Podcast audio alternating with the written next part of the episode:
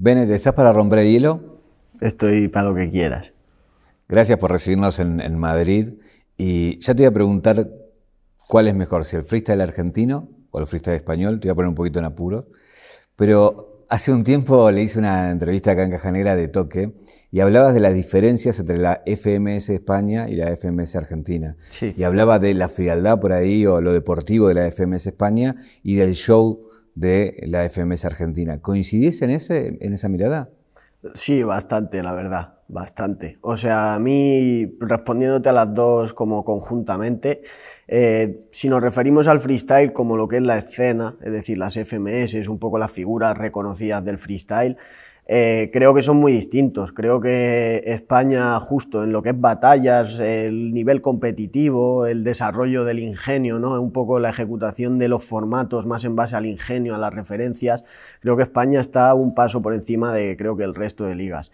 Pero sí creo que en Argentina, por ejemplo, hay más variedad de estilos. Eh, es más ese show, como dices tú, pero muy ligado a la música. O sea, a mí particularmente de lo que es la escena en cuanto a las ligas, la que más me gusta es la Argentina. ¿sabes? A mí es donde más me gustaría participar, no por nivel, no te estoy diciendo que sean mejores, sino que comparto más un poco las raíces o la filosofía que tienen a la hora de ejecutar el freestyle los competidores de élite de allí de Argentina que los de aquí de España, que les considero buenísimos, pero eh, no, no, es el estilo que yo comparto, para que me entiendas. Y no digo que sea ni mejor ni peor, pero yo soy más afín un poco a la filosofía del freestyle que, que hay en Argentina que la que hay aquí a lo que es nivel competitivo de élite. Un viaje, un viaje, una vida, un recorrido, una reconstrucción. Caja negra, caja negra. Todo queda registrado, todo queda registrado en la memoria.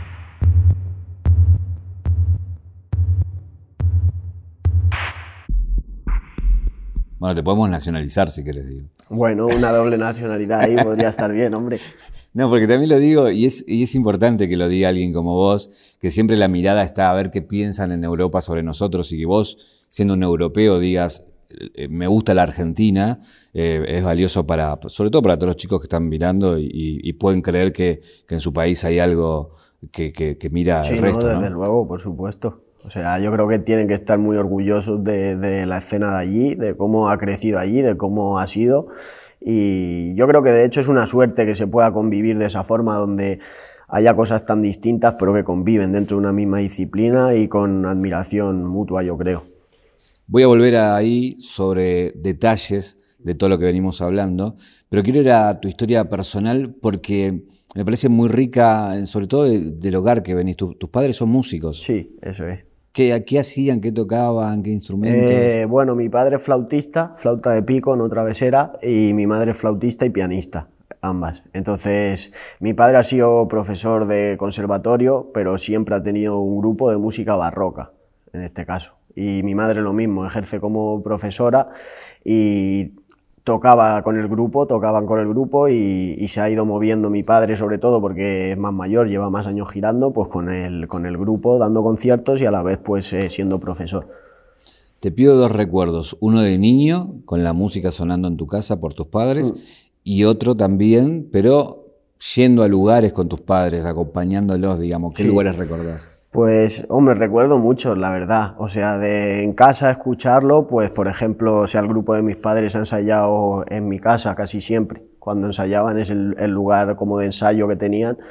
Y pues de que haya ensayo por la mañana y yo desde mi habitación despertarme escuchando cómo estaba ensayando el grupo, ¿sabes? Y de ese, pues, pues muchísimas, porque en mi casa música pues ha, ha habido siempre. ¿Y porque... qué sonaba? ¿Qué ensayaban?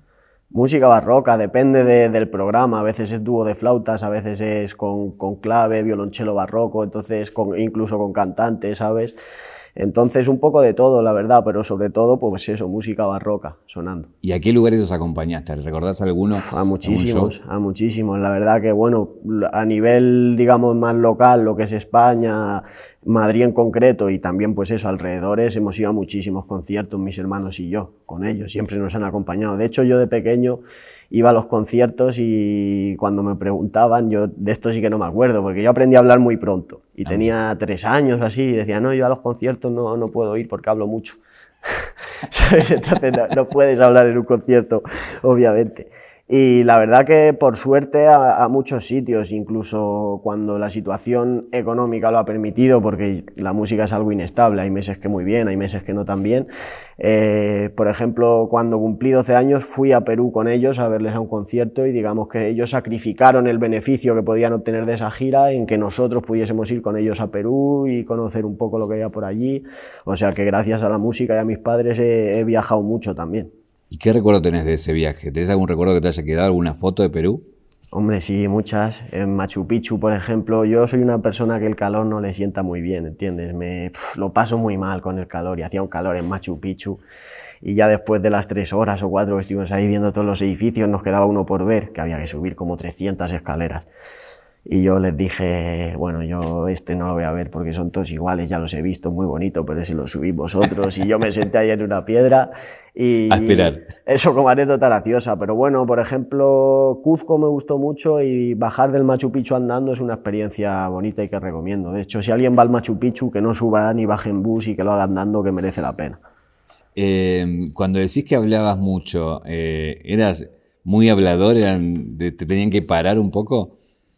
Eh, sí, o sea, bueno, tampoco es que en los conciertos me pusiese a hablar como un loco ni nada, porque sí sabía entender dónde estaba y tal, pero sí que es verdad que hablaba. Y desde muy pequeño aprendí a hablar antes que andar, ¿sabes? Y literalmente, y siempre he tenido como mucha chispa para eso, mucha espontaneidad, no sé, empecé a hablar muy pronto, la verdad. Cuando decís que eh, la música tiene estos vaivenes, ¿no? De hmm. a veces hay dinero o a veces no hay. Eh, cuando no hubo, ¿qué, ¿qué, hubo que sacrificar, por ejemplo, en tu hogar? Bueno, yo puedo decir que he tenido la suerte de que nunca me ha faltado ni un plato de comida ni una cama, ¿sabes? Y eso es una suerte que no todo el mundo puede tener y sé que soy afortunado por ello. Entonces, digamos que nunca me he visto en una situación, gracias al esfuerzo de mis padres, de decir, está la cosa mal, mal, de que no vamos a comer, ¿sabes lo que te quiero decir? Como le ha pasado a mucha gente y, y eso sí que es duro de verdad. Pero nada, han sido sacrificios más de, pues, oye, igual no te puedes ir de vacaciones, ¿entiendes? O, cosas de ese tipo. hay que tener cuidado este mes, que vamos más apurados, no se puede gastar en tonterías, ¿entiendes? Pero por suerte lo que es la estabilidad de las necesidades básicas siempre la he tenido cubierta. Ahora, cuando vos comparabas con tus otros amigos, compañeros de escuela y demás, que tenían padres, no sé, abogados, eh, no sé, comerciantes, ¿cuál es la diferencia de tener padres músicos? ¿Cuál es lo bueno y lo malo de tener padres músicos? Mm, malo te podría decir que, no veo nada, porque bueno, es decir, por supuesto si tus padres son músicos y se dedican únicamente a dar conciertos, eso sí podría haber sido más un problema, ¿no? Y ahí sí que notarías más la brecha y la gran diferencia, porque eh, realmente lo que le gusta a mi padre eh, es dar conciertos principalmente, a mi madre igual, y, y es a lo que cualquier músico yo creo que se quiere dedicar cuando tiene una ambición por ahí, ¿sabes? Pero mi padre, pues por suerte, al, tener que compaginarlo, porque solo con los conciertos no da, eh, era profesor de conservatorio público. Entonces ahí tenía un sueldo de profesor, que es lo que nos daba la, gran estabilidad.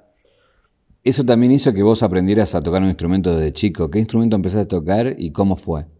Empecé con la flauta, como mi padre, ¿sabes? Porque como toca la flauta, eh, pues no sé qué edad tendría, imagino que cuatro, con cuatro años, eh, un alumno suyo, un alumno de mi padre, que le cogió mi padre y le puso a darnos clase a mis hermanos. A mí al principio era mi padre, eh, el que nos, enseñaba, incluso más pequeños de lo que te he contado, pero ya cuando fuimos creciendo mi padre quería ponernos un profesor que no fuera él también, para que fuésemos aprendiendo lo que es la relación alumno-profesor, entiendes que no es lo mismo que, que sea tu padre el que te está diciendo las cosas que tienes que hacer. Y estuve haciendo, pues no sé si son dos años de flauta con este profesor o así, y ya cuando tuve la edad para entrar en el conservatorio, me dijeron, elige un instrumento. Escogí el violín y entré en el conservatorio. Un año antes de entrar en el conservatorio di clases particulares de violín y luego ya entré, porque no tenía la edad. ¿Y qué tocabas? Pues lo que me mandasen al principio, cosas muy simples. O sea, bueno, a ver, obviamente, eh, normalmente la disciplina del instrumento, previamente a tocar las obras que, vas a tocar, tienes que hacer, en, da igual el curso en el que estés, ¿eh? desde el nivel básico hasta la gente que ya está mucho más desarrollada, hay ciertos ejercicios que tienes que hacer, escalas, ejercicios de técnica, diferentes como ejercicios de calentamiento que lo que hacen es mejorar la técnica que uno tiene con el instrumento. Y luego ya pasas a desarrollar las obras. ¿Y qué obra te gustaba tocar? A mí, las sardas de Monty, la que más. En este momento están googleando muchos y poniendo. A ver esa, qué sí, esa es de las últimas que, que toqué porque de las que más me gustaban. Es una que disfrutaba bastante tocando. Ahora, con tus hermanos, tenés dos hermanos, Sí. arrancaron todos juntos con la música. Vos seguiste con la música, ¿ellos qué hacen? Sé que uno está en Nueva York, por ejemplo, ¿no? Sí, mi hermano es el que más lejos ha seguido con la música. Él es un año mayor que yo. Eh, yo lo dejé en quinto de profesional, que se llama el curso, o sea, cuando tenía que pasar a ese curso. Y mi hermano terminó el conservatorio, digamos, eh, profesional, que se llama, que es, para que tú me entiendas, como la ESO y bachillerato, digamos, como ese ciclo. Pasó al superior, ha hecho los cuatro años de conservatorio superior y ahora está allí haciendo un máster con una beca bastante importante del Estado y todo por méritos propios. O sea que la verdad que mi hermano, el esfuerzo que le ha echado a- al violonchelo y las horas y horas y horas que yo le he visto que está en casa ensayando y tocando y tocando, eh, están viéndose recompensadas, la verdad. Hay una batalla famosa donde tenés la, la competición famosa donde tenés la camiseta de Francia. Sí. Por tu abuela, ¿no? ¿Cómo es esa historia?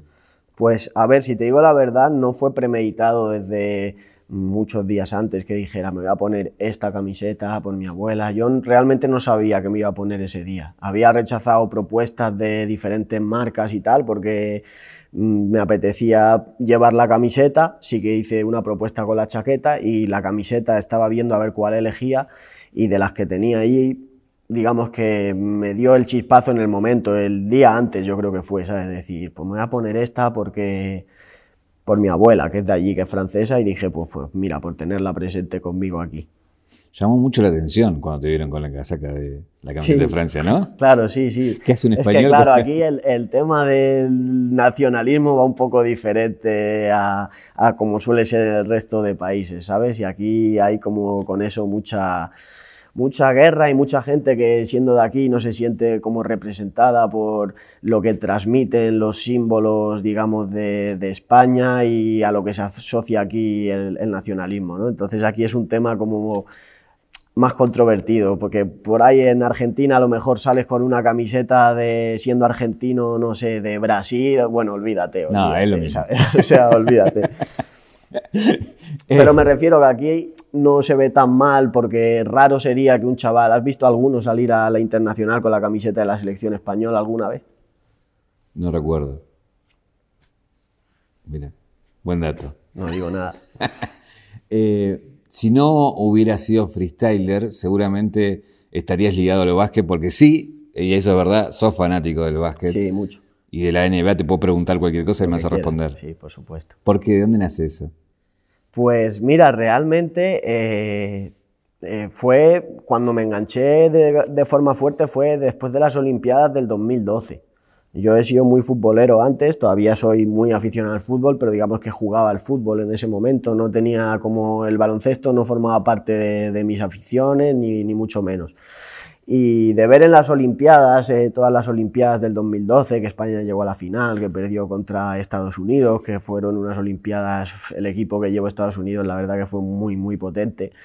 Y yo estaba en la playa veraneando en el mes de agosto, que es cuando se estaba jugando, y da la casualidad de que toda la gente, digamos, de ahí, de mi ambiente, mis conocidos, mis amigos de allí, eh, son, juegan al baloncesto, les gusta el baloncesto, entonces, claro, de ver las Olimpiadas con ellos, que lo vivían de una forma más intensa, de irme con ellos a las canchas a jugar por la tarde sin haber jugado en mi vida, porque además era malísimo y tal, pero como que le fui cogiendo gusto y ya ahí me, me enganché, me enganché y desde ese verano empecé a seguirlo y a seguirlo y a seguirlo hasta que empecé a jugar. ¿Cuál es tu jugador de NBA preferido? Chris Paul, innegociable. Porque fue el que me enganchó. Porque de hecho, lo que me cambió el chip, porque yo veía baloncesto por aquí por la tele, veía baloncesto de ACB, de Euroliga, y me parecía aburrido, no me gustaba. Y digamos que a base de entender lo que es el baloncesto, sí me gusta. Creo que es difícil enganchar a alguien que no sabe nada de baloncesto con un partido de, de Europa. Creo que necesita gustarte el baloncesto para que sepas apreciar ese baloncesto, ¿sabes? Y cuando yo vi a Chris Paul por primera vez, le vi hacer cosas que dije, esto se puede hacer en baloncesto, esto es baloncesto, entonces sí me gusta, ¿sabes? Y fue el que me cambió el chip. ¿Y cuál es tu equipo de NBA? Pues en el que esté Chris Paul y cuando Chris Paul gane el anillo, si es que lo gana, eh, en el que lo gane me quedaré para siempre. Yo ya he rulado por Clippers, por Rockets, ahora voy con los Suns, entonces es que es Chris Paul el que a mí me enganchó y voy con él. Necesito que se ponga un anillo antes de retirarse. ¿Hay algún argentino que te guste? Digo, está eh, Ginóbili por un lado. Que... Hombre, Ginóbili, buenísimo. De hecho, mi padre una vez dio un concierto en Argentina hace bastantes años, tendría yo 13 o así, y le pedí que me trajese una camiseta de Ginóbili y me trajo una camiseta que encontró ahí en un mercado de Ginóbili de la selección argentina. Bueno, ahora estamos todos con Campazo que venía y de Campazo, iba a decirte, con Campazo tengo relación hace tiempo, de que hace ya pues un par de años o así que, que nos hablamos por, por, redes, por WhatsApp y tal. Y la verdad que muy contento de que esté ahí, porque además de un gran jugador es una muy buena persona y yo le deseo lo mejor y le, le sigo desde aquí. De hecho, Estoy ahora en conflicto de intereses porque seguramente en segunda ronda tengamos un Denver Nuggets Phoenix Suns y te diré que por Facu, que le tengo mucho aprecio y siempre ha sido muy buena gente conmigo, si es Facu el que está jugando, prefiero que pasen los Denver Nuggets y ya Chris Paul que gane el anillo otro momento. Por Facu lo paso, es el único al que se lo permito, eh. Ahora, ¿qué hablas con Campazo cuando hablas? ¿Charlan de básquet, de música? En general, un poco de todo. A ver, tampoco es que hablemos eh, diariamente, porque yo para el móvil soy terrible, él también tiene una vida ajetreada, bastante ajetreada, pero como que cada cierto tiempo nos ponemos al día y o él me escribe o yo le escribo, ¿qué tal? ¿Cómo vas? Eh, bueno, yo la última vez le pregunté por, su familia, qué tal se habían adaptado, que si estaba todo bien por allí. Y, nada, la verdad que eso es ponerse un poco al día de lo más básico y bueno, tenemos una comida pendiente desde hace mucho tiempo. Porque claro, cuando él estaba aquí en el Madrid íbamos a hacer eso, pero ya te digo, si es que somos los dos que lo tenemos complicado. El tema es dónde será ahora que están Porque de hecho él jugó en el UCAM Murcia antes de jugar en el Madrid y yo tengo muchos amigos de Murcia porque es esa zona donde yo me enganché al baloncesto. Entonces yo del Facu llevo yendo a hablar desde antes de que fuera, digamos, la figura en que se convirtió en el Real Madrid, porque cuando estaba en el UCAM Murcia jugando era el ídolo para mis colegas de allí. Yo tengo amigos de Murcia toda la vida que iban con la camiseta de Campazo en el 2013 o en el año que estuviera él por ahí. ¿Y qué es lo que más te gusta de él cuando juega? A mí me gusta muchísimo su actitud, sobre todo, eh, la velocidad que tiene para tomar decisiones y para ejecutar, y la inteligencia en el juego, que es algo muy importante, y más en jugadores de una estatura que es por debajo de la media, como pasa con Chris Paul, ¿no? que el IQ que llaman en baloncesto, del IQ baloncestístico es muy importante y creo que Facu tiene mucho de eso. Si tenemos que decir Ginobili Facu, es Facu. Hombre, sí por el cariño que le tengo personalmente, no te puedo decir que no, ¿sabes? Ginobili es un jugador que también me gustaba mucho. Entonces, mejor los dos en la selección, ¿no? Poner ahí, hacer un, viaje en el tiempo, una mezcla ahí. Eh, si te diera a elegir, y digo, puede ser jugador NBA o puede ser el mejor freestyle, eh, o sea, el mejor rapero, vamos para la música, el mejor rapero del mundo. ¿Qué elegís? Eh, si te digo la verdad, si es una u otra, no lo cambiaría, pese a lo que supone ser jugador de la NBA, que ya estaría con la vida solucionada, ¿sabes? Pero al final creo que esto va mucho conmigo, no por el circuito ni nada, sino por lo que yo me llevo del freestyle para mí, lo que me influye a mí el freestyle como persona y al final es, lo que soy, al margen de, lo público, ¿entiendes? Eso me da igual, o sea, si tengo que elegir entre estar compitiendo en la FMS toda la vida o jugar o tres temporadas y jugar tres temporadas en la NBA, dime el equipo que nos vamos para allá, ¿sabes? Pero ya lo que es lo personal y todo eso, es como que el freestyle es lo que es mío, ¿entiendes? Pero si, si, hubiese tenido la disciplina, la suerte y el nivel, pues me habría gustado jugar en la NBA, estas que no. Decís que tendrías la vida solucionada. ¿No la tenés solucionada la vida en el freestyle? No, la vida no. O sea, quiero decir, mi día a día, a día de hoy, sí. ¿Entiendes? Y con cierta tranquilidad para mañana. Pero pasado mañana, si todo va bien, ¿entiendes? No se sabe, no tengo mi vida solucionada, que te diga, ya está me puedo jubilar. No, yo no me puedo jubilar. bueno, de hecho, eh, te he escuchado una vez que, hablabas de esto, ¿no? De que algo que empezaste como un hobby, porque te gustaba, se volvió un trabajo y fue, lo que te dio de, comer, de vivir, como decimos en Argentina, ¿no? Sí, sí, sí, totalmente. Yo agradezco eh, que las dos cosas. Por supuesto, sé que soy un afortunado de que de algo que empecé a hacer porque me gustaba simplemente, esté viviendo a día de hoy, porque es algo que yo elegí, a lo que yo le entregué mi tiempo sin esperar recibir nada a cambio y que eso sea lo que te sustenta, por supuesto que lo valoro. Pero también agradezco el haber empezado antes de todo esto, antes de que existiera el circuito profesional, antes de que hubiese cachés, antes de que hubiese sueldos, porque Creo que el origen ahora es distinto, porque el chaval que empieza ahora ya sabe lo que hay y ya puedes ¿sabes? Ya está condicionado por el circuito, por todo lo que hay. Y me alegro de no, ni mucho menos de los primeros, porque había gente rapeando cuando yo ni había nacido y haciendo freestyle, pero la escena no era lo que es y no era nada profesional. Y me alegro de haber empezado en esa época y haber tenido esos orígenes y haberlo vivido todo eso. Eh, es muy loco porque tu, tu, pasión también por el freestyle, si bien ya habías visto batallas antes, nace un poco también en la playa, como la NBA, digo, o el básquet, digo, ¿no? Que te muestran ahí en, la playa y, y, decís, bueno, voy a, voy a empezar con esto. Eh, pero quiero que, que, hagamos un paralelismo, si es que podés, entre el parque, la plaza, como le llamamos nosotros, donde empezaste, y también nosotros tenemos como una plaza, si querés, un parque que es el Parque Rivadavia, donde empezó el quinto escalón. Y son como historias paralelas en distintas partes del mundo ocurriendo a la vez y uniéndose en un punto, ¿no? Sí, eso fue increíble realmente. O sea, si ya lo que pasó aquí fue increíble, lo de allí fue, o sea, por 10, por 100 o por 1000. O sea, no sé, aquí no se llegó a liar tanto como allí.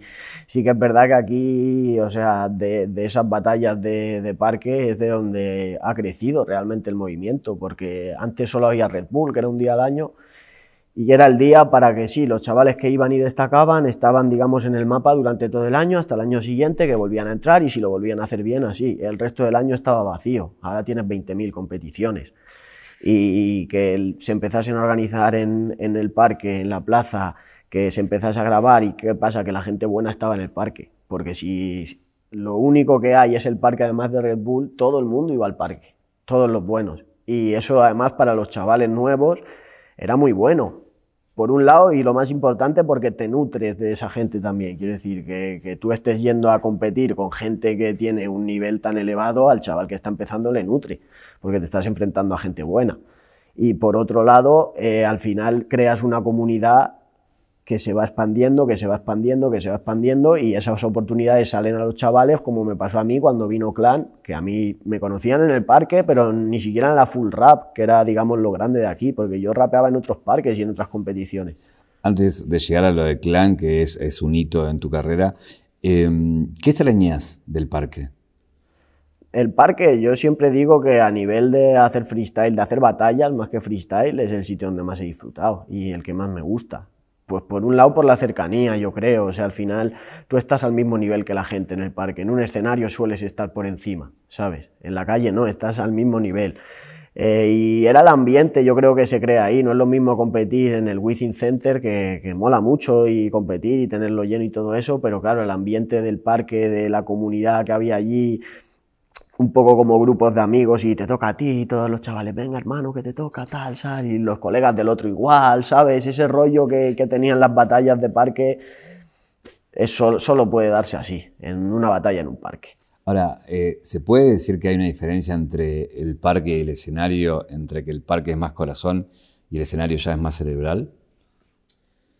Eh, sí, yo creo que sí. O sea, creo que justo en lo que es el freestyle son las dos cosas que, más importan, ¿no? Y, los factores determinantes, cabeza y corazón. O sea, las ganas, la ambición que uno tenga, porque eso te da la intensidad y te da la fuerza de, si estás motivado vas a rapear mucho mejor. O sea, es, es así. Y la cabeza de tener la frialdad, de saber llevar las cosas.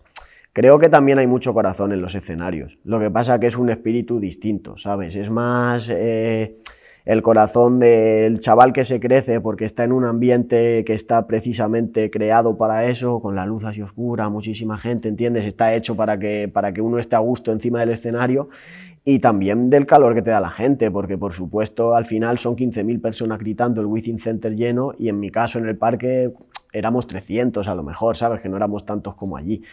Pero la cercanía que tenías en el parque con el público creo que le da un toque distinto, ¿sabes? Y salir en un parque que no es tan iluminado y que de repente sean semifinales y cuando digan los nombres de los chavales de semifinales, los 200 que hay enciendan el flash del móvil y ahí con toda la gente, el altavoz ruinoso de 20 euros sonando ahí fuerte, ¿sabes? Es que es otra cosa. Eh, recién hablabas del público y cómo ese público ruge y, y, es como un motor para, también para la batalla, pero hace poco también te escuché decir que en pandemia, cuando ese público no estaba porque no se permitía, te permitió hacer un freestyle más limpio. Sí. Eh, sí, a ver, está claro. De hecho, bueno, de todas formas, yo ya, digamos que este año la temporada de FMS la enfocaba así. voy a intentar rapear lo más limpio posible porque creo que es lo que me ha faltado bastante los años previos de que en un escenario no conseguía rapear tan limpio como yo lo hago, pero por factores de tengo que subir más la voz por el micro, digamos que me ha costado adaptarme a los escenarios porque yo soy un, tío de rapeártelo así, como estamos tú y yo ahora, ¿entiendes? Entonces todos esos factores, no es que haya hecho mal freestyle, pero a nivel sonido nunca he estado del todo satisfecho con, con, lo que he mostrado, hasta este año, que no es que esté del todo satisfecho, pero sí se asemeja más a lo que me gusta hacer.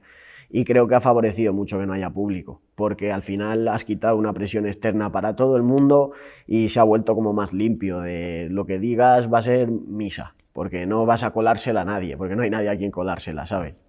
Entonces, si la cagas, no se la puedes colar a alguien, si esa rima es mala, no te la van a celebrar tus fans porque no están aquí, ¿sabes? Entonces se ha vuelto más limpio y creo que ha sido un buen aporte, la verdad. Em, lo que me impacta de tu historia con, Clan, eh, este hito que hablábamos, es que estamos hablando del 2018, si no recuerdo mal la fecha. Una persona viene de otro continente en una escena incipiente creciendo, vos arrancando y creciendo y se juntan los dos en una plaza y hace una batalla épica y hasta hoy recordada.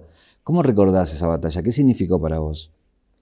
Eh, bueno, para mí, yo ya en esa época, que son como mis inicios de lo que es batallas de Bennett, que la gente me conozca, ya tenía la filosofía de a mí me importa mi criterio y voy a evaluar mi rendimiento en base a mi criterio y si me gusta cómo he rapeado y cómo lo he hecho, me voy a gusto y me daba igual ganar o perder. Entonces, digamos que en esa época, para que tú me entiendas, Full Rap, que era la competición grande y a la que habíamos ido dos veces o poco más, porque nosotros rapeábamos en otro ambiente, el ambiente un poco en el parque en esa época, también la gente que estaba fuera de Full Rap era de, oye, aquí tenemos nivel, nosotros no, no estamos en Full Rap ni nada, hacemos nuestras batallas, las grabamos para nosotros y no se las ve nadie, pero a eso les podemos ganar, ¿sabes? Y entonces era un poco la lucha de ir al parque, porque tú ya cuando ibas al parque, digamos que Full Rap había crecido mucho y, pues por ejemplo, Clan le había tenido, traído la organización, le había traído Bifo. Y como te digo, en el parque lo más normal es apoyar a tus colegas y demás. Entonces era un poco la lucha de los chavales del parque que no estamos aquí en el ajo ni en el meollo, que no, no somos famosos ni conocidos ni nada, pero espérate, eh, que también te podemos decir un par de cosas, ¿sabes? Y nada, recuerdo que fui pasando rondas y en semifinales justo me tocó Clan y yo normalmente es que me da exactamente igual la batalla, no me motiva nada, pero sí me acuerdo que cuando salí me tocó con Clan, el cabrón me echó una mirada en plan de... que puso cara como de me ha tocado el fácil, porque yo era un chavalín, hermano, que tenía 17 años, pero parecía que tenía 13, ¿sabes? Eh, me miró con una cara como de esto es lo que... Y yo pensé, me cago en Dios, se va a cagar tal, ¿sabes? Y, pero de forma sana, ¿entiendes? Pero como que... Y el ambiente, el ambiente ayudó mucho porque estaba por un lado toda la gente que había venido a ver a Clan, que es normal porque es una, era una estrella ya del freestyle internacionalmente, viene al Parque de Madrid, puedes ir a verle bajándote en metro 10 minutos, había mucha gente que había ido a ver a Clan. Y por otro lado estaba la gente del parque que me conocía a mí, de fuera de Full Rap, del ambiente que te he comentado, que iban conmigo a muerte, ¿sabes? Y mis colegas. Entonces se creó ahí como una tensión de la gente que quería que ganase Clan, que era pues su entorno, y mi entorno que quería que ganase yo, y, yo creo que fue eso lo que favoreció a que se diera así todo. Ahora, eh, con el cariño que le tenemos a Clan, digo, no es lo mismo el Clan del 2018 que te mire al Clan de hoy, digamos, no hay una diferencia. Pero ¿seguís pensando que ganaste esa batalla, que, te la robaron, digamos? Es que nunca me quedé con eso, ¿sabes? Pero para la gente sí. ya lo sé, pero yo es como algo de lo que no me puedo lamentar, porque mira, también te digo que considero que es una batalla igualada, pero yo a día de hoy la veo y no me gusta cómo rapeé, ¿entiendes? Entonces, ese día sí me quedé satisfecho con mi nivel y en el momento en el que estaba, el tiempo que llevaba y todo, me quedé satisfecho. Pero digamos que no es algo que yo lo vea y diga, mira cómo rapeé ese día, ¿sabes? Entonces yo la verdad es que me quedé satisfecho porque yo no quería ganar ni, ni nada, eso era una clasificatoria para la Full Rap Nacional Clan luego no pudo ir, a mí me llamaron que si podía ir, estaba en mi pueblo y le dije, hermano, en verdad no me apetece, estoy aquí en mi pueblo. Y no fui, ¿sabes? O sea que a mí el premio me daba exactamente igual.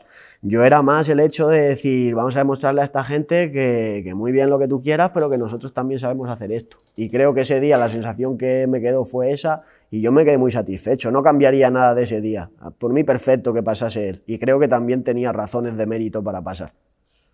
Si seguramente hay mucha gente que, te conoce y que está viendo esto porque te conoce, y mucha porque ve el programa y te está conociendo por primera vez.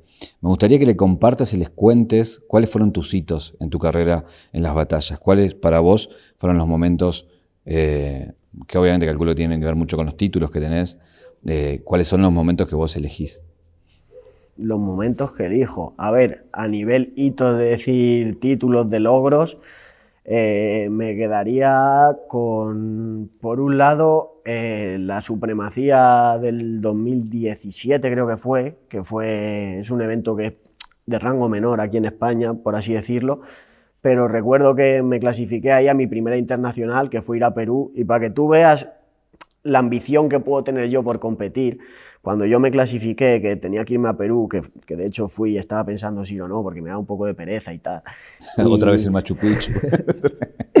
y, y cuando, cuando decidí ir, dije, voy a ir porque así voy a una internacional, ya sé lo que es, ya puedo decir que he ido a una internacional y como si no voy a ninguna más en mi vida, ¿sabes? En plan, una internacional de supremacía, y ya me valía para saciar mis ganas de internacionales, ¿entiendes? Y entonces le tuve cariño porque fue la primera nacional que gané. Luego la nacional del 2018 de España, también pues eso, por lo que significó, entrando de reserva, eh, fue un poco lo mismo que, en Full Rap. La de, sí, soy reserva, pero sí es que le puedo ganar a todos, ¿sabes? Es un poco esa misma actitud. Pero muy loca esa historia, porque siempre de reserva entras y terminas campeonando. Digo, sí, y en el mismo sitio, ¿sabes? Yo, el Red Bull Internacional también lo Y claro, y la otra que te iba a decir es justo la Internacional, pues un poco por lo mismo, sobre todo porque fue en mi ciudad, se repitió la historia, entre de reserva y principalmente esas tres, y bueno, la FMS ahora recientemente, eh, son como los logros así. Pero con lo que yo me quedo es con la gente que he conocido y los lugares que he visitado y las experiencias que me llevo de esto. O sea, eso es lo que es inmortal para mí ya de, todo esto. ¿Qué se, ¿Qué se siente ser campeón internacional de una Red Bull? Para mí fue, o sea, es bonito es bonito. Para mí no por el presente, como dije en su día, no por el hoy soy campeón del mundo, hoy he ganado, no es que me hiciera ilusión ese día haber ganado ese trofeo, sino porque era como un premio o una guinda a todo el proceso que empieza en la playa, como me has dicho antes, y decir, el chaval que con 17 años empezó a improvisar porque le ilusionaba, porque le gustaba, porque quería darle todo a esto, porque era lo que le divertía, lo ha culminado ganando. Entonces yo ese día mm, la satisfacción fue más por mi yo del pasado que por mi yo de ese momento. O sea, para el pibe que, arrancó, como decimos en Argentina. Eso fue para el chaval, para decirle, mira, te pusiste y sabes qué, que, lo hiciste, toma, esto es tuyo. En la FMS, cuando sos campeón ahora aquí en España, hay una batalla épica también, ¿no? Eh, ¿Para vos también es la misma, la de Gasir, o no? Eh, es distinto. O sea, fue, es distinto. Creo que el ambiente nunca va a ser igual en una Bull Internacional que en una FMS. Son distintos y bonitos los dos porque la otra es de, de prolongado. Pero sí fue una batalla muy bonita que también tuvo ambiente de, final. Estaba Gacir que tenía muchas ganas y yo que no tengo esa ambición competitiva, pero hay veces que sí, ¿no? Cuando llega el día, quiero decir, yo toda la liga estoy toda la temporada que me da exactamente igual, ¿entiendes? Mi posición. Me centro en intentar hacerlo bien, como me gusta, pero como si pierdo seis batallas. Ahora, si llego a la última y tengo ahí la copa, tengo ahí tal, y me dices, si ganas esta batalla te la llevas, tenía ganas. Y tenía ganas también de demostrar que, que sí, que tranquilos. Bueno, eso te la llevaste, pero la anterior te la olvidaste. Sí, no, la anterior es una es de las batallas que menos me gusta. Y de hecho... No, pero la copa, digo. Ah, la copa. Que te la olvidaste. La ah, no, la copa, claro, sí. La ¿Cómo copa, fue eso? Pues la copa fue que me llevaron para adentro, dejé la copa ahí, hice una entrevista. Estamos hablando de Red Bull.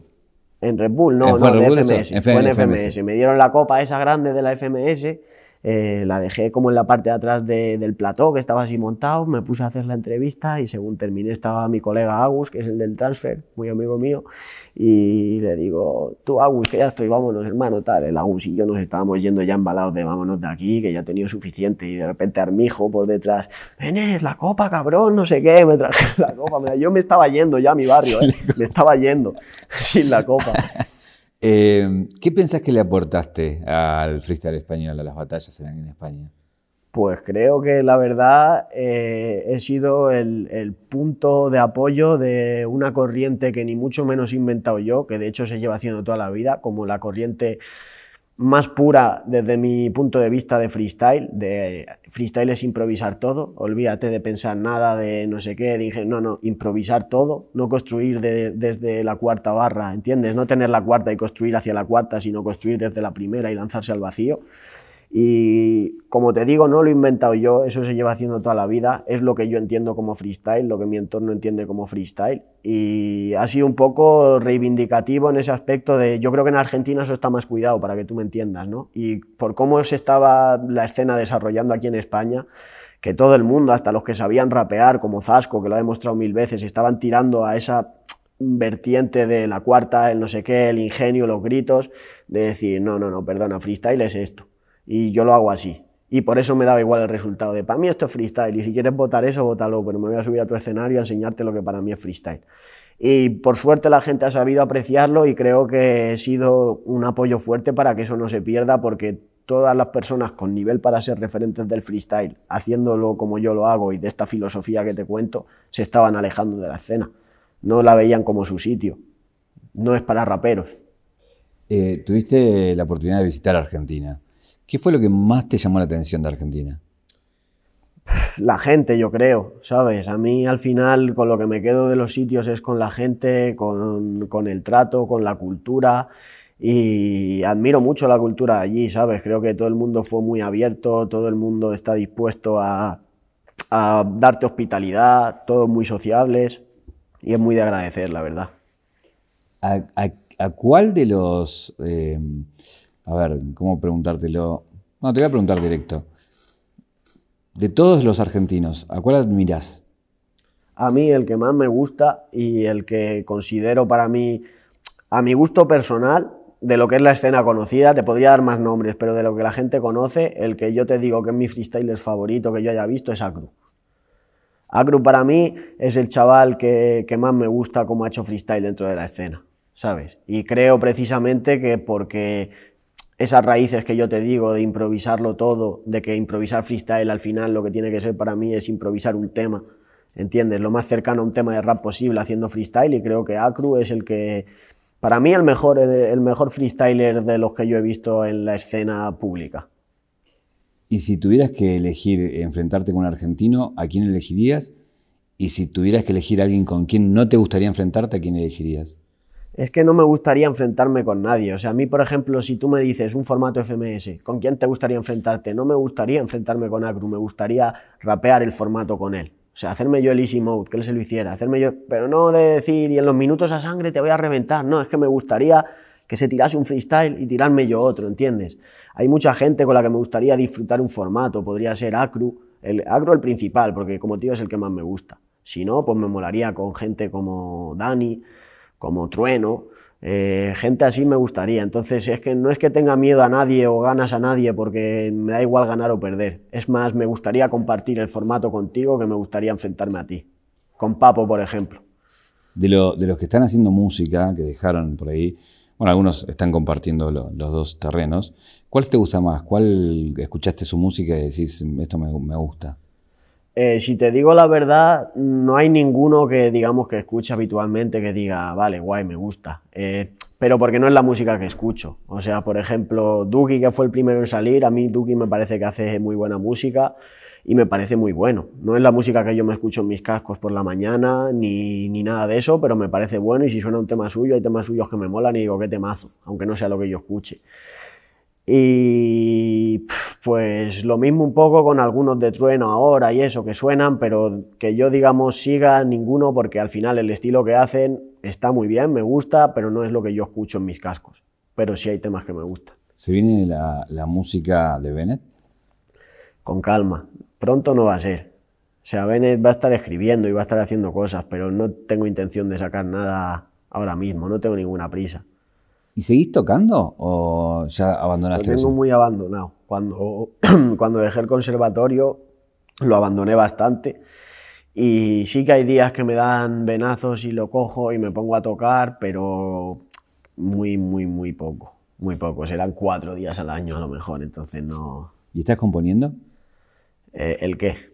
tu música? ¿Ya estás...? De, escribiendo y eso. Sí, lo que pasa es que es más un ejercicio de, de desechar. O sea, más que cuando me pongo a escribir, más que no escribo pensando lo voy a sacar, ¿sabes? Escribo pensando voy a escribir, voy a dedicar tiempo a escribir, para ir afianzándome yo escribiendo, para encontrar mi manera de yo escribo así, con este estilo, me gusta sonar así. O sea, creo que primero, antes de sacar música, eh, en mí tiene que haber un trabajo de asentamiento de todos los factores que la incluyen. No, no por nada, porque a mí los números y eso me dan igual. Es a nivel de, proyecto personal, no puedo sacar un tema si no tengo un estilo afianzado conmigo de, oye, me gusta y escribo así porque escribo así y me gusta que las cosas se hagan de esta forma, con este tipo de sonido. Entonces ahora mismo lo que quiero es probar, probar, probarme, ir echándole horas de escritura, que me vaya sentando yo hasta que me encuentre y diga, vale, ahora me gusta porque hago música de esta forma. Y ese día, el día que llegue ese momento, pues sí sacaré cosas. Em, hablábamos un poquito fuera de cámara eh, que en tu plan está retirarte un poquito del ambiente. Eh, ¿Por qué esa decisión? Porque considero que estoy algo quemado de lo que es el mundo competitivo. Entonces no voy a dejar de hacer batallas, que nadie se asuste, no es que vaya a desaparecer ni nada, pero digamos que sí que necesito también mis tiempos de más espacio sin, hacer batallas, de más tranquilidad, porque considero que para afianzarme yo y todo eso también necesito eliminar todas las influencias externas. No hablo solo de en la música, incluso en el freestyle, para seguir mejorando en base a lo que yo quiero y demás. Creo que me viene bien también un poco de aislamiento de, todo eso que lleva el freestyle consigo. Entonces, no sé qué decisión tomaré próximamente respecto a FMS y todas esas cosas, pero necesito también más, tranquilidad. Entonces, veremos. Em, te preguntaba recién por, los argentinos, si tengo que preguntar a nivel habla hispana, general de todos los países, ¿cuál es el freestyler que, elegís? ¿Cuál es eh, el hombre que decís, este es el que es, es, el más difícil hoy de competir, digamos? ¿no? De competir es más difícil, eh, seguramente mm, Chuti Asesino, ahora mismo no, te lo sé decir porque no sé cómo están ninguno de los dos realmente, porque llevan tiempo fuera, lo que quieras, o porque Asesino en la internacional, me da igual. Chuti y Asesino son los dos más difíciles que he tenido para competir, a nivel competitivo. Ahora, gusto personal, el que más me gusta, el mejor, Acru. Lo bancas a Acru contra todo. Pero porque para mí Acru es el mejor freestyler ni de lejos el mejor batallero. Lo mismo en mi caso. A mí si me preguntan, cuando hay gente que me pregunta, ah, Chuti, tal, no sé qué, le digo, mira, hermano, Chuti es 10 veces mejor competidor y mejor batallero que yo. O sea, es mucho mejor batallero y mejor competidor. Como freestyler, me gusto más yo, me considero mejor yo. Creo que rapeo mejor que Chuti. Creo que compite años luz de mí, ¿sabes? Pues es la diferencia. Asesino y Chuti son los reyes de, de la competición. Para mí el rey de los freestylers, de lo que yo he visto, es Agro. Contame cómo es la historia con Bizarrap. Eso es porque eh, yo, bueno, fui a Argentina en 2018, ¿vale? Como hemos hablado. Y ya está, sin más, ahí nada que destacar de eso. Entonces, cuando ha ido avanzando el tiempo y he ido cogiendo, digamos, más repercusión dentro del freestyle, no sé qué, se, se, ha vuelto una constante que por mensajes de Instagram, en comentarios, por la calle, los chavales que me paraban para pedirme fotos, vene, cuando hago con el Biza? Vene, cuando hago con el Biza? Vene, con el Biza? Todo, todo el mundo, hermano, ¿sabes? Y yo ya, eh, fue la playa también, no sé por qué pasa todo en la playa, hermano. Eh, estaba yo por ahí, tal, y dice, chaval, bueno, tal, no sé qué, un coleguita mío, y me dice, ¿cuándo hago con el Bizarrap? Tal, y digo, hermano, que no le conozco, que no le conozco, que es un máquina, que lo que queráis, pero que no me preguntéis más por Bizarrap, porque no le conozco, no sé cuándo voy a hacerle con él. Y coge el chavalillo y salta y dice, pues te comentó en una foto. Y digo, sí, ok, digo, si es que ni miro el Instagram, hermano. Y me dice, sí, mira, no sé qué, y veo que me ha comentado tal, estaba con el móvil, no sé qué solicitud esta y el Bizarrap, ¿sabes? Salía ahí en mensajes y veo, esto ha sido el, verano pasado, hermano, en agosto de 2020, y veo 2018 de cuando fui para Argentina o de cuando me volví, no sé, pero de, oye hermano, ¿qué tal? No sé qué, he visto tal, estaría bien hacer algo, si estás por Argentina avísame, tal, y claro, yo le digo, hermano, la verdad, ¿sabes? Le dije, hermano, lo acabo de ver, brother, un placer, encantado, por mí encantado, cuando pille por ahí, coincidamos lo que sea, pero, ¿sabes? Es que, es que así soy yo, hermano. O sea, dos años tardaste en contestarle mensaje. Sí, yo con el móvil soy horrible, o sea, no puedes esperar nada de mí con el móvil. Luego sí tengo mis ramalazos, el otro día me llegó un correo de un chaval, bueno, de un chaval, de un hombre de 52 años que era el cumpleaños de su hijo el día 26, que, bueno, me gustó el mensaje del hombre, ¿sabes? Me gustó cómo se expresó, la verdad, y la forma sincera que tenía, como que me transmitió. Era 28 de mayo y el cumpleaños de su hijo era el 26, ¿sabes? Y había dejado ahí el número y dije, pues, pum, y le pego un toque al chaval y le digo, Diego, hermano, ¿cómo estás? Mira, soy Bene, bro, que tu padre tal, el chaval flipó, le dije, hermano, perdóname, miro el correo, solo los años bisiestos, ¿sabes?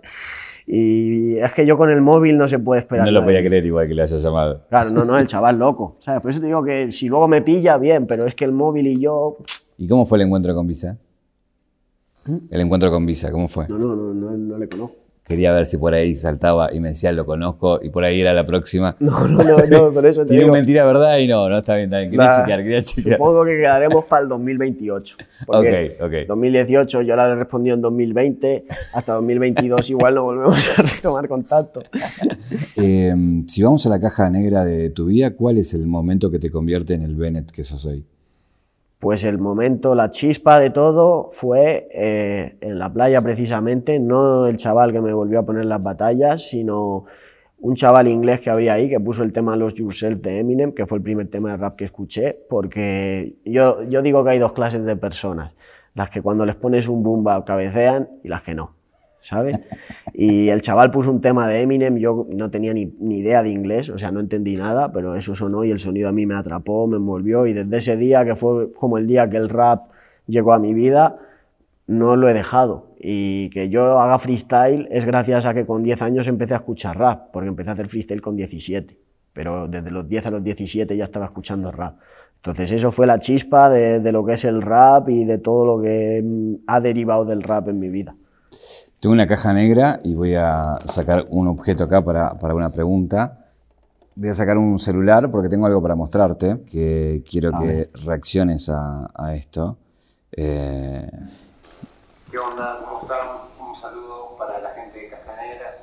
Bueno, mi pregunta para Bene es, ¿qué se siente haberte codeado de gente como Tote King, como Follone, como Lizzy? Están compartiendo un habitáculo y compartiendo música, rap, vivencias, compartir esos, esos churros, esos porritos con ellos. ¿Qué se siente?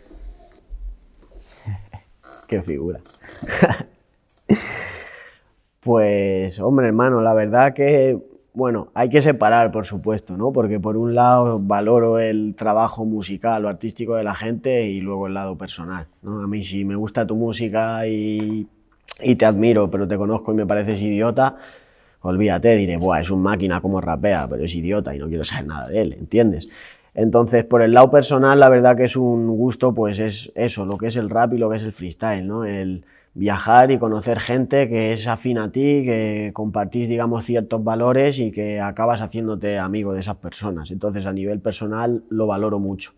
Y a nivel artístico, la verdad que para mí es un honor que gente, digamos, que, que es referente de, de, lo que yo hago, porque como te digo, el freestyle para mí viene del rap y viene de los temas, entonces que la gente que hace rap, que se dedica a escribir rap, te reconozca como que lo que tú improvisas es rap, para mí es un honor, porque para mí es como he conseguido lo que quería, ¿entiendes? De, yo no rapeo para ganar títulos, rapeo para que los que entienden digan que bien rapea. ¿Sabes?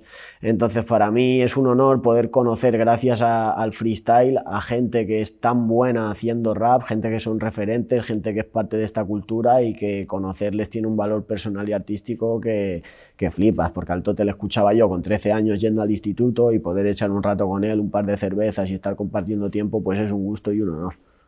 Te quería agradecer por recibirnos eh, en No, en gracias a vosotros por contar conmigo, claro que sí. La última pregunta, ¿qué te preguntarías? Eh, ¿Qué me preguntaría? Todo el mundo me preguntaría lo de si voy a dejar las batallas de freestyle. Eso es lo que me preguntaría todo el mundo. Yo me preguntaría, Bennett, hermano, ¿qué hacemos ahora? A mí mismo, ¿sabes? ¿Ahora qué? ¿Sabes? Bien, muchas gracias.